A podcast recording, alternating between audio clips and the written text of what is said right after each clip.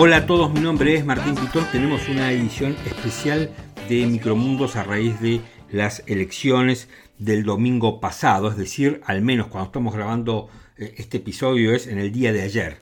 Eh, por supuesto que hay muchísimo para analizar, hay mucho que se ha analizado, porque la derrota del gobierno fue un verdadero cataclismo electoral que pone al gobierno de Alberto Fernández en una impresionante situación de debilidad. Yo para armar este gran comentario y este análisis sobre el resultado electoral, me voy a apoyar en tres audios. El primero, ¿no? en un tramo del discurso que dio el presidente de la Nación desde el búnker del Frente de Todos, admitiendo la derrota. El segundo audio sobre el cual me voy a apoyar eh, es un reportaje que le dio Victoria Tolosa Paz, la primera candidata del Frente de Todos a Ernesto Tenenbaum en Radio con Voz.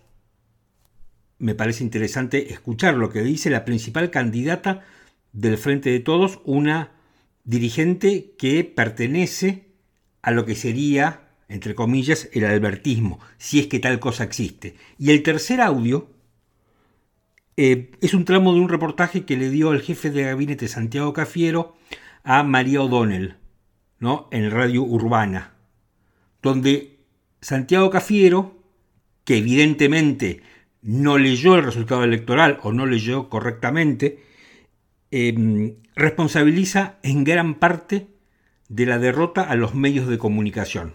Esto es Micromundos, edición especial. Mi nombre es Martín Pitón y arrancamos así. Y evidentemente algo no habremos hecho bien para que la gente no nos acompañe como esperábamos que nos acompañe. Y, todos los que estamos aquí escuchamos el veredicto de la gente. Lo escuchamos con respeto y lo escuchamos con mucha atención, porque sabemos que evidentemente hay errores que hemos cometido y que no, no debemos cometer. De los errores aprendemos. Y además, evidentemente, hay una demanda que seguramente no habremos satisfecho adecuadamente en los votantes y que a partir de mañana nos vamos a ocupar de prestarle atención y resolver el problema que la gente nos plantea. Me parece que vale la pena recordar cómo era la imagen que corresponde al audio del presidente que acabamos de escuchar. Estaba el presidente con el micrófono y detrás Cristina Fernández de Kirchner, los principales candidatos, Sergio Massa eh, y el gobernador de la provincia de Buenos Aires, Axel Kisilov, que es otro padre de la derrota. Cristina Fernández de Kirchner no habló, algo que usualmente hace eh, la, ex eh, y actual vicepresidente cuando la realidad le es adversa. Escapa, escapa y no da la cara. Bueno, en primer término yo diría que lo que dijo Alberto Fernández es lógico y está bien. Alberto Fernández dijo, escuché el resultado este, electoral, escuché lo que, lo que ha dicho el pueblo y vamos a actuar en consecuencia. No se enojó, no despotricó, no responsabilizó a nadie y principalmente dio la cara. Así que desde ese punto de vista no me parece mal el eh, discurso del presidente. Ahora, ¿qué significa, digamos, corregir de cara a las elecciones de noviembre, que sería, bueno, este proceso electoral en su segundo y definitivo paso? Esto también me parece importante. ¿Qué es lo que va a hacer el presidente? Porque el presidente ya habló. El presidente ahora dijo que, este, que va a hacer reformas en base a lo que dijeron las urnas. Ahora, ¿cuáles son esas reformas? El presidente, digamos, el gobierno pierde, y el presidente, que es la cara de esa derrota, por varias razones. Una, por la mezquindad clásica de Cristina Fernández de Kirchner. Pero no hay que olvidar que los dos principales candidatos, y me refiero a Victoria Tolosa Paz en la provincia de Buenos Aires y a Santoro en la ciudad de Buenos Aires, fueron puestos por el presidente. Son dirigentes que responden al presidente y no al kirchnerismo más clásico. Así que me parece que desde ese punto de vista, claramente Alberto Fernández es el padre de la derrota, claramente. una gran porción de esa derrota le pertenece a él, a su autoría. Y eso no se puede eh, soslayar. Así que eso creo que de movida lo tenemos que tener un poquito, eh, un poquito claro. No es una víctima, Alberto Fernández, es uno de los mariscales de la derrota. Ahora, pero también Cristina Fernández es una reina de la derrota. Ella también es artífice de esta derrota. Y principalmente, a ver, a mí me parece que hay un montón de señales interesantes que arroja el resultado electoral. La primera es que los votos no tienen dueño. O sea, no es que con un plan te compras una elección, vos empezás a repartir plata, repartís planes y con eso te aseguraste una elección. Eso no es así en la Argentina, o al menos no es así más. La segunda es que digamos, este gobierno es tan, pero tan malo, que la mayoría de la gente decidió votar al espacio político al que ya le había sacado el respaldo hace dos años porque había sido un gobierno malo. Pero este es peor. Ahora, no está diciendo el otro gobierno fue buenísimo, no está revalorizando la gestión de Macri, está diciendo este gobierno es muy malo. Este gobierno es tan malo como el otro que ya era malo. Pero no le dice, no le da un cheque en blanco a, este, a Juntos por el Cambio. Si Juntos por el Cambio cree que le están dando un cheque en blanco, se equivocó. Si Mauricio Macri cree que Juntos por el Cambio en el 2023 va a volver al poder para hacer lo mismo y más rápido, como decía él con su cuando hacía campaña por la reelección, se equivoca porque la gente le va a volver a sacar el voto. O sea, los votos no son de nadie.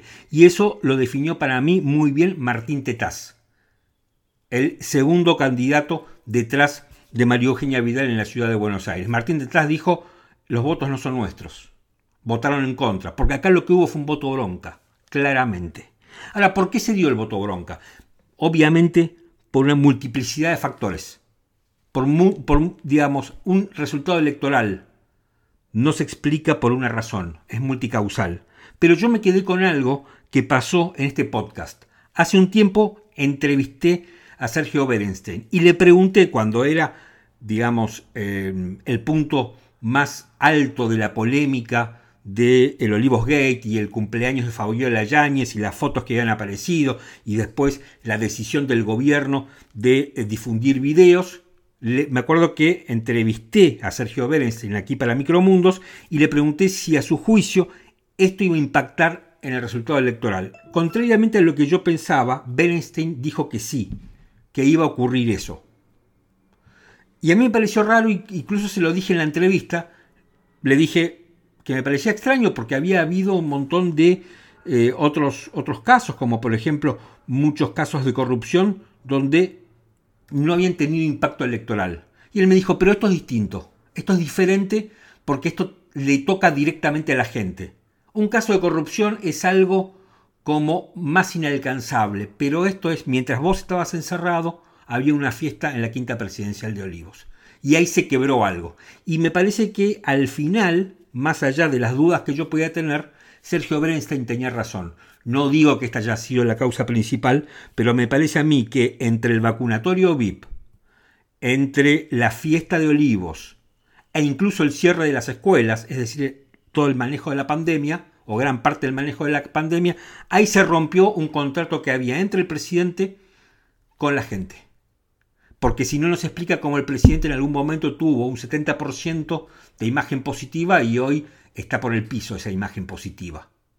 Así que me parece que lo que decía Sergio Berenstein en Micromundos eh, tenía razón. Finalmente terminó comprobándose.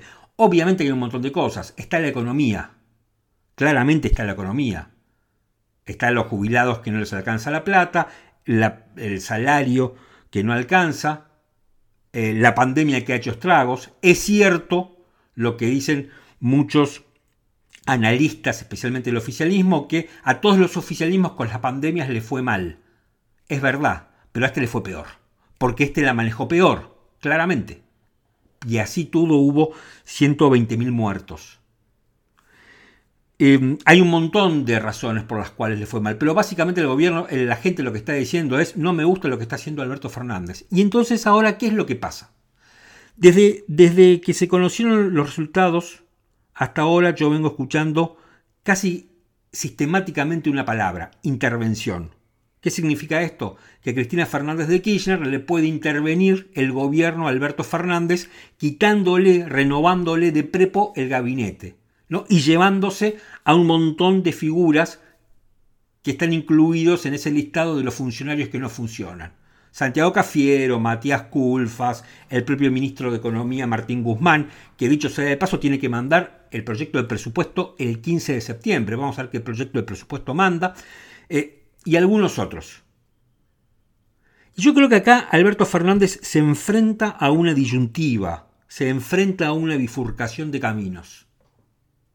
Alberto Fernández, si esto es así, podría dejar eh, que su gobierno sea intervenido y él convertirse directamente en una figura cuasi protocolar, ¿no? que firme decretos, que esté allí, que lo saluden los granaderos para mantener las apariencias y la investidura, pero que sea un presidente para los actos, un presidente ceremonial. Ese puede ser un camino, donde ya directamente todo esto se blanquee y verdaderamente gobierne quien tiene el poder que es Cristina Fernández de Kirchner o lo que le queda de poder. Ese es un camino. El otro camino que podría tomar este Alberto Fernández sería el de la independencia, el de independizarse. Y decir, no me van a intervenir el gobierno, yo voy a seguir para adelante, yo voy a ser el Alberto Fernández ese eh, por el cual la gente, o contribuí a que la gente eligiera nuevamente el kirchnerismo para reemplazar al macrismo que era un tipo mesurado, un tipo tranquilo, un tipo que iba a negociar, un tipo muy distinto, porque Alberto Fernández empezó siendo un moderado y después se kirchnerizó. Y exactamente el, el momento donde Alberto Fernández rompe con él mismo es cuando, ¿no? Este, agrandado por cómo le estaba yendo con la pandemia, decide Em, y frente a la crisis de la policía de la provincia de Buenos Aires, decide quitarle una porción de la coparticipación federal de impuestos que se le daba o que en el gobierno de Macri se le había incrementado a la ciudad de Buenos Aires. Me parece que ahí es cuando empieza a kirchnerizarse. Y cuando se empieza a kirchnerizar, la gente dijo no quiero eso. Frente además a unos resultados del gobierno que son muy malos, ¿no? 50% de inflación, 40% de pobreza, Em, digamos, no tiene de dónde anclar su gobierno. O sea, la pandemia le salió mal y la economía le salió mal. Y acusando a Macri de todos los males de la Argentina, eh, no se puede gobernar. Entonces, bueno, acá me parece que Alberto Fernández se, se encuentra frente a un dilema. ¿Qué va a hacer? Deja que intervenga en el gobierno, se convierte en un presidente protocolar en un presidente decorativo o por el contrario dice voy este, a gobernar pase lo que pase. Si me, si me tengo que enfrentar con la cámpora y con, el, con mi propio partido, lo voy a hacer sin problemas. Y llama a los gobernadores, que es ese ente que ha quedado completamente desdibujado. Esto por el lado del presidente, por el lado del kirchnerismo en este capítulo. Dos, dos párrafos sobre la oposición. La oposición básicamente me refiero en primer término al espacio de Juntos por el Cambio. Juntos por el Cambio ganó, ganó de una forma completamente inesperada. No se esperaba que tuviera este resultado. Es más, ni siquiera se esperaba que ganara, especialmente en la provincia de Buenos Aires. Sí, por supuesto, en la ciudad de Buenos Aires. En la ciudad de Buenos Aires, verdaderamente la estrategia, en la ciudad de Buenos Aires y en la provincia, la estrategia de Horacio Rodríguez Larreta funcionó. Lo primero, ayer cuando la vi a María Eugenia Vidal aparecer en el escenario y conducir ese acto, eh, saqué dos conclusiones. Primero, yo no sé si Horacio Rodríguez Larreta eh, ya está definido que él va a ser el candidato presidencial y no va a ser María Eugenia Vidal. Ojo con eso, primer apunte. Segundo apunte, Macri estaba allí como uno más. ¿no? Casi la postura corporal, cómo estaba vestido Macri, con una, campera y un saco. Eh, prácticamente me pareció un dirigente camino a su jubilación.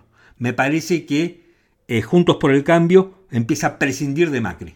Más allá que haya tenido un papel importante en la campaña, pero me parece que empieza a prescindir de Macri y me parece que Macri va yendo lento hacia el retiro. Esto me, digamos, todo por supuesto que puede cambiar. Ahora, a mí me parece que si Juntos por el Cambio cree, por ventura, que es un apoyo a lo que fue el gobierno de Mauricio Macri, este resultado electoral, se equivoca. Hoy yo creo, hoy como está la oposición, como está esta oposición victoriosa, creo que esta oposición es eficaz para contener al kirchnerismo, para evitar que la Argentina se transforme en Venezuela. Ahora, esta oposición no es eficaz ni sirve para sacar el país adelante. Si esta oposición no hace, no baraja y da de nuevo y no presenta un plan de gobierno, porque a partir de ahora se presenta un desafío importante para la oposición también, que es bueno, si, si van a volver en el 2023, ¿qué van a hacer? Esto me parece importante. Y esto me parece, este desafío es el que me parece que tienen que empezar a debatir internamente. Si van a hacer lo mismo que antes, van a fracasar. Y ese puñado de votos que ahora salió del Frente para la Victoria y va este, a Juntos por el Cambio, va a volver al Frente para la Victoria o se va a esparcir en otros lugares. Me parece que otro párrafo corresponde a mi ley. Me parece que mi ley no es cierto que sea la antipolítica para mí. Mi ley es, porque alguien, un dirigente que se presenta a una elección no va en contra de la política está aceptando las reglas de juego que le propone el sistema político. Con lo cual me parece que decir que es la antipolítica es una descalificación gratuita. Te pueden gustar las ideas de mi ley o no te pueden gustar las ideas de mi ley. Creo que es un emergente. Es un emergente y va captando aquellos votos del que se vayan todos. Pero el que se vayan todos no es ir en contra de la política en muchos casos, sino ir en contra de los dirigentes corruptos, corruptos en todo sentido, corruptos en el que se puso una vacuna o el que se afanó una licitación. Ese, ese descontento impresionante que hay, donde nadie representa a nadie, es el que está eh, captando mi ley. ¿No? Y después me parece que la izquierda hizo una buena, una buena campaña. Ahora, no me voy a volver loco con la izquierda, como que algunos están dándole a la izquierda un significado en su resultado electoral más importante. Es el mejor el mejor resultado que tuvo la izquierda, sí, es el mejor resultado que tuvo la izquierda, pero todavía no mueve el amperímetro. Y Randazo fue un fiasco. Randazo fue una campaña publicitaria. Así que hasta acá, e, e, este, esta primera parte. Escuchemos lo que decía Victoria Tolosa Paz. Lo que está claro es que cuando digo así no, es que así no puede ser en las formas, así no pueden ser las herramientas, así no puede ser la comunicación, así no, es así no. Y todos esos así no van a abrir una llave de este, resoluciones que tengamos que darle, porque para eso hacemos política y creemos realmente en la herramienta de la política, con lo cual más política, más escucha, más decisión y tenemos que analizar las formas, el contenido, la comunicación, bueno, todo eso es lo que está hoy a la mañana haciendo, como digo yo, crisis adentro de nuestro frente en cada rincón de la patria, no solamente en la provincia de Buenos Aires. Bueno, esta es la señora que hace algo así como 10 días hablaba del garche y lo que era dentro del peronismo esa suerte de Woodstock em, de otra época. Lo digo esto em, no por ser morboso, sino para mostrar cómo la derrota disciplina. Porque todo esto que ella está diciendo ahora en este excelente reportaje que le hizo Ernesto Tenenbaum en Radio con Voz, ella ya lo debió haber sabido. Pero Victoria Tolosa Paz como el presidente de la Nación, y ni que hablar de Cristina Fernández de Kirchner, han sido muy soberbios. Han sido muy soberbios. Y ahora, ahora dicen que van a escuchar a la gente. ¿Por qué razón van a escuchar a la gente? ¿Y entienden verdaderamente lo que les dijo la gente? ¿Entienden? A ver, este es un gobierno que se ha peleado con la industria y con el campo. O sea, los dos principales factores de producción, los dos principales factores de creación de fuentes de trabajo están enfrentados con el gobierno, el campo y la industria. Cuando vos tenés un país con el 40% de pobreza y el 50% de inflación, es muy difícil pensar que alguien que durante dos años estuvo haciendo las cosas realmente muy mal, como este gobierno, va a modificar el rumbo de tal manera y en tan poco tiempo que en solo dos meses va a modificar el resultado electoral que obtuvo el domingo pasado. A mí me parece que eso no va a pasar. Y me parece también que cuando el gobierno empiece a tomar determinadas medidas para decir que escuchó a la gente, esas medidas paradójicamente van a terminar yendo en contra de lo que la gente les marcó en las urnas. Por eso me parece que tienen que pensar muy bien. Esto no se arregla con un cambio de gabinete. No es solo un cambio de gabinete. Es mucho más profundo que el cambio de gabinete. Esto no se arregla con eh, comunicar mejor. Porque hay una cosa, hay algo que parece mentira. Están tratando de instalar que la razón por la cual el oficialismo fue derrotado es porque no explicaron bien el éxito de su gestión. Y es un delirio eso es un delirio. Ellos dicen que el problema, uno de los problemas que tuvieron es que no pudieron explicar el crecimiento que está teniendo la Argentina, que no pudieron explicar las estadísticas. No lo están sintiendo, la gente no siente eso, no siente que esté pasando y por eso pasó lo que pasó. Por eso pasó lo que pasó. A la gente no le alcanza la plata. Entonces, ¿qué es lo que van a hacer? No es un problema de explicación, es un problema de política. Vos no te podés pelear con los dos principales factores de producción económica de un país y pretender revertir el problema económico que tiene ese país. Es como de sentido común. Y esto, esta señora que hace, hasta hace 10 días estaba hablando de garchar, tendría que darse cuenta. Bueno, ahora se da cuenta y habla de la caja de herramientas. La caja de herramientas la tendrían que haber utilizado antes Ahora probablemente utilicen la caja de herramientas. Dudo mucho que puedan modificar el resultado electoral porque nunca se ha modificado el resultado electoral. Quien, digamos, ganó perdió una paso es el que ganó perdió después la elección en serio. O sea que es difícil que puedan modificar. Y el peronismo se enfrenta a la posible peor derrota de su historia. Va a perder el Senado. ¿Cómo van a gobernar después? es lo que nadie sabe. ¿Y cómo van a gobernar ahora? Tampoco es alguien algo que nadie sabe. Por eso está muy bien el acto de contrición que hace Tolosa Paz. Lo debió haber hecho antes, me parece que ahora es tarde. El próximo audio que te propongo que escuchemos juntos es el de Santiago Cafiero. Mario O'Donnell en Radio Urbana le hace una pregunta este, muy bien hecha, diciendo, bueno, si, el, si este, el macrismo es tan malo, ¿cómo puede ser que lo hayan votado? Pero escucha esta parte del diálogo entre María O'Donnell y el jefe de gabinete eh, Santiago Cafiero. Viene a Juntos por el Cambio si fue, o sea, es porque digamos, si, si es tal desastre el que deja, ¿cómo hace para sacar 41,5% de los votos dos años más tarde? Y fíjate, porque nada, está en peligro de extinción la repregunta en los medios de comunicación dominantes que crees que haga.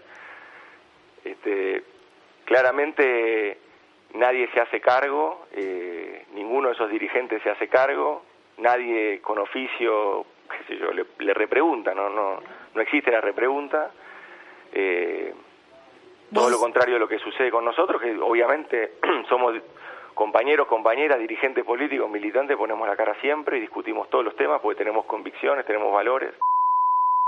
Escuchabas a Santiago Cafiero hablando con María O'Donnell. Santiago Cafiero ocupa la jefatura de gabinete en términos de jerarquía, de poder, de manejo de recursos, el jefe de gabinete es el funcionario más importante después del presidente de la nación.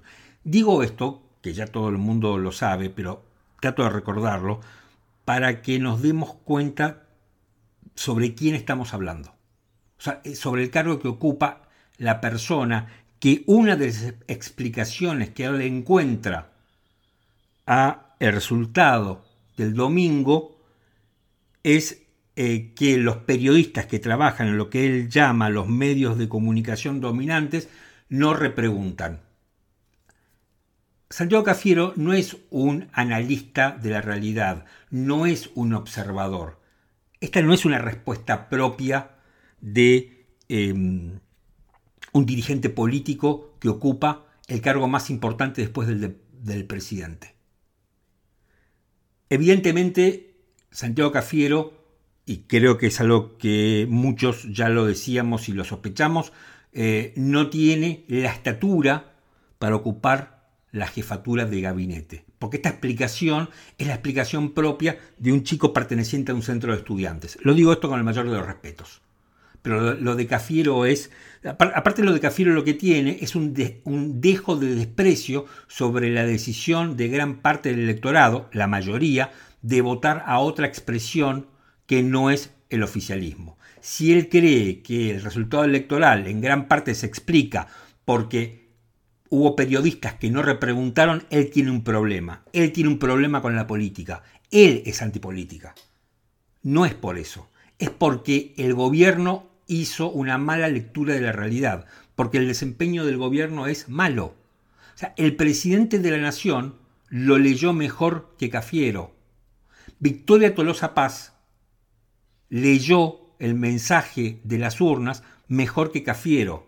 No sé si después eh, las medidas que vayan a tomar van a ser eficaces o van a estar en línea, pero por lo menos tuvieron un acto de realismo. Cafiero no. Cafiero está en otra sintonía. Cafiero habla de medios de comunicación eh, dominantes y que la repregunta está en peligro de extinción. Ahora, es cierto, y esto lo, a ver, en mi lugar lo puedo decir, que soy ni siquiera un analista, soy un comentarista minúsculo o cualquier otro. Es cierto que los medios están dejando bastante que desear. Yo durante, digamos, este, la cobertura electoral y yo cuando ejercía el periodismo profesional hice muchas coberturas de elecciones, realmente uno veía la nación, yo por ejemplo veía la nación más y lo escuchaba Leuco quejarse porque Guado de Pedro no aparecía. Guado de Pedro apareció, bueno, dijo lo que tenía para decir, y después empezaron a ver datos oficiales y se hizo todo de una manera recontraprolija y más o menos en el horario que estaba estipulado. Es cierto que la Nación Más no tiene repregunta en muchos casos con los dirigentes del macrismo. Ahora en C5N pasa lo mismo a la inversa. O alguien escuchó que le hicieran alguna repregunta al propio Cafiero en C5N, o alguien escuchó a este, Gustavo Silvestre haciendo un periodismo filoso e increpando a alguien del gobierno. O sea, así como no hay repregunta en un lugar, no hay repregunta en el otro. Y yo no digo esto para excusar a unos u a otros. Está mal que un periodista no repregunte. Está mal. A mí me parece que está malo cuando en La Nación Más no repreguntan, que hacen periodismo militante de un lado, y también está muy mal cuando en C5N no repreguntan y hacen periodismo militante del otro lado. Para mí en el fondo eso, bueno, no es periodismo. Es militancia. Y cada uno tiene derecho a hacer lo que le dé la gana. Ahora, no podemos explicar una elección por lo que hizo o dejó de hacer la Nación Más y C5N, porque eso es ser, tener un vuelo muy cortito, muy pequeño, y eso es lo que le pasa a Santiago Cafiero, que claramente creo que debe ser un funcionario a ser removido. Santiago Cafiero es un, digamos, no puede seguir ocupando ese lugar, aun cuando el presidente decidiera independizarse de Cristina Fernández de Kirchner, algo que sería, nos sorprendería a todos, me parece que Cafiero debe abandonar la jefatura de gabinete porque es un señor que no está preparado para ocupar ese lugar.